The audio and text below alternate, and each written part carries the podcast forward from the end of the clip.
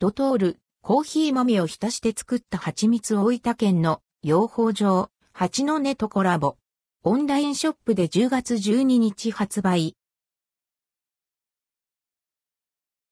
ドトールオンラインショップ、コーヒー豆を浸して作った蜂蜜ドトールコーヒーの公式通販、サイト、ドトールオンラインショップで大分県早見郡肘町にある養蜂場、蜂の根とコラボしたコーヒー豆を浸して作った蜂蜜が10月12日より販売されます。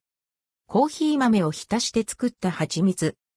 自社で養蜂も営み国産100%の蜂蜜に一貫してこだわる蜂の音とドトールコーヒーのコラボ商品。厳選されたコーヒー豆を粉砕しては緻密に浸すことでコーヒー豆の香りと蜂蜜の甘さが一体となった新感覚の商品です。パンやヨーグルトにかけたり、コーヒーなどのドリンクに混ぜたり、お菓子作りに使ったりと、様々な使い方で楽しめます。